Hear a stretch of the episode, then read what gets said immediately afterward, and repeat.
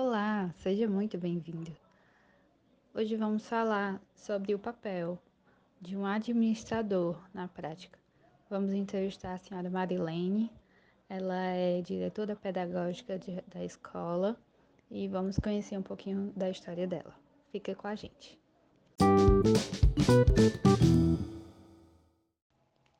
Marilene Benevides Lira, sou graduada no ano de 2008 na especialização de administração escolar. Oi, Marilene.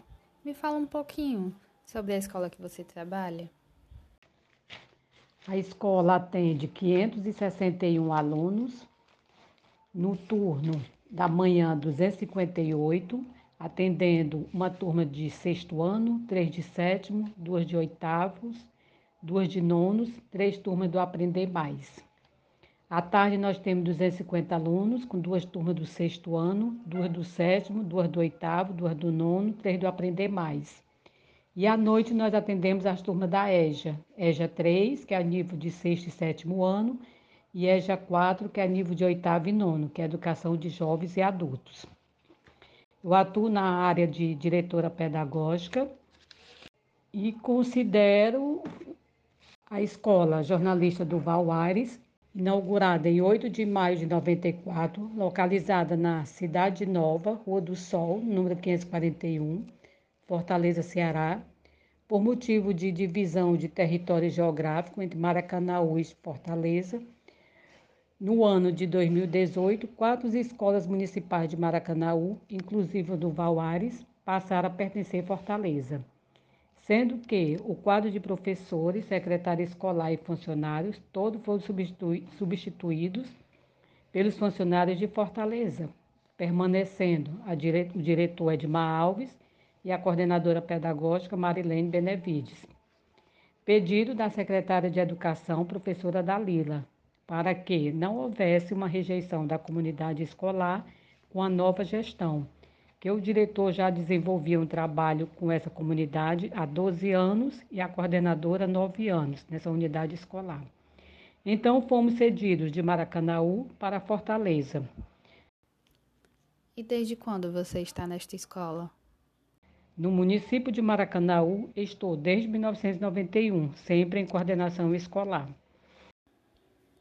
E quantas pessoas trabalham com você? Como é que é feita essa divisão?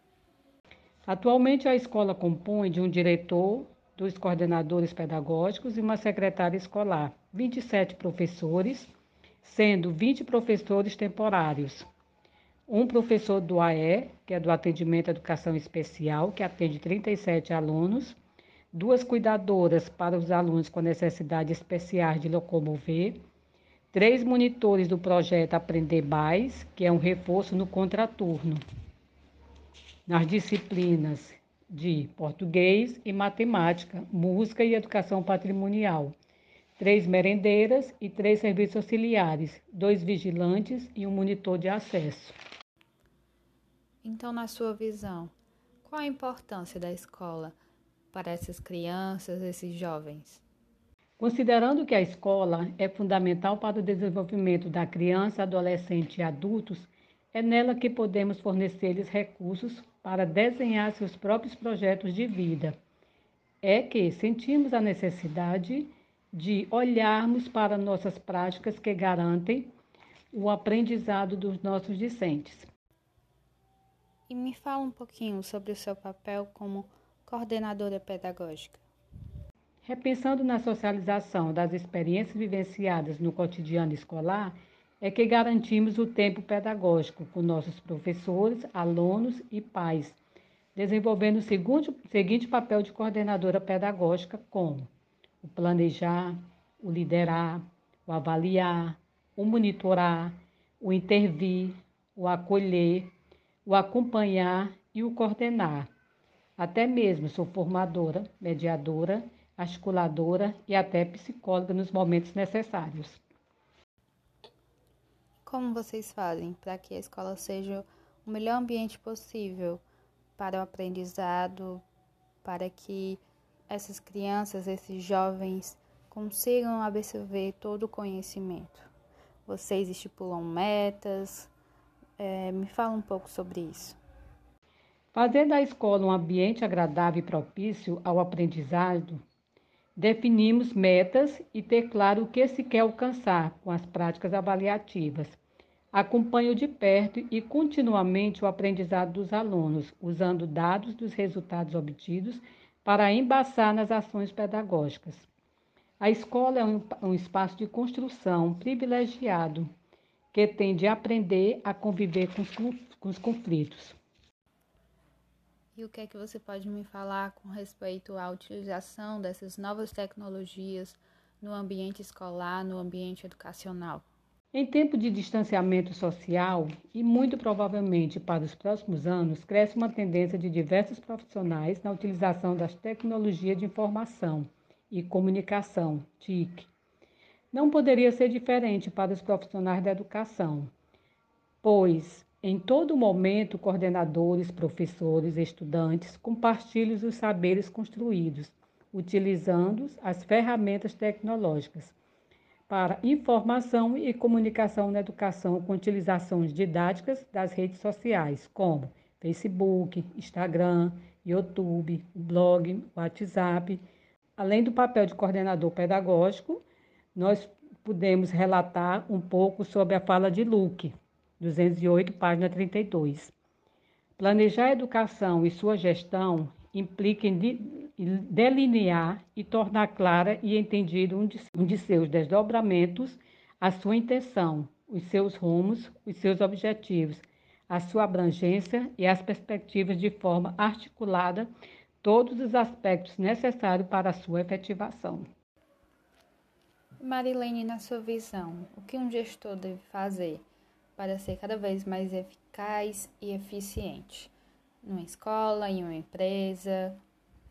O gestor eficaz, ele pode ser entendido como a tomada de uma decisão com alto impacto positivo para uma empresa Gestor eficiente, ele está voltado para a melhor maneira pela qual as coisas devem ser feitas ou executadas. Na sua visão, a cultura brasileira, aquele jeitinho brasileiro, interfere na produtividade dos seus funcionários? Me conta um pouco da sua experiência. Não, a cultura organizacional pode causar transformações positivas como negativas. Dito de outra forma, pode interferir de forma direta ou indiretamente na produtividade do funcionário. E na sua escola, há níveis hierárquicos bem definidos? Uma gestão democrática não pode ser situada em níveis hierárquicos, mas nas diferentes esferas de responsabilidade, garantindo relações interpessoais no ambiente escolar. De que forma uma empresa, uma escola equilibra seus custos e a qualidade final do produto ou do seu serviço.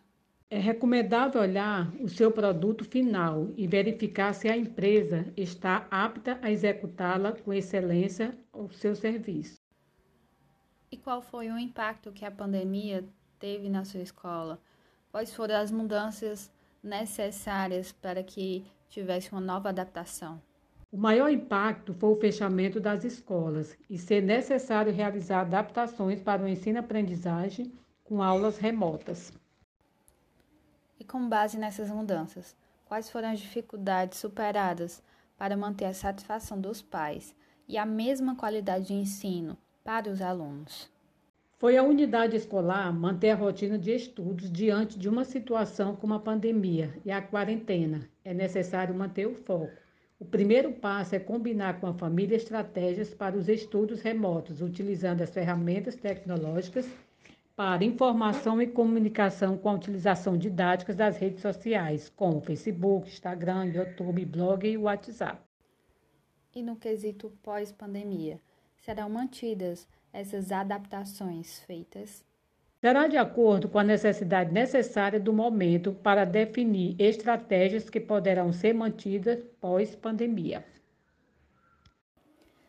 E é isso, amigos. Ficamos por aqui.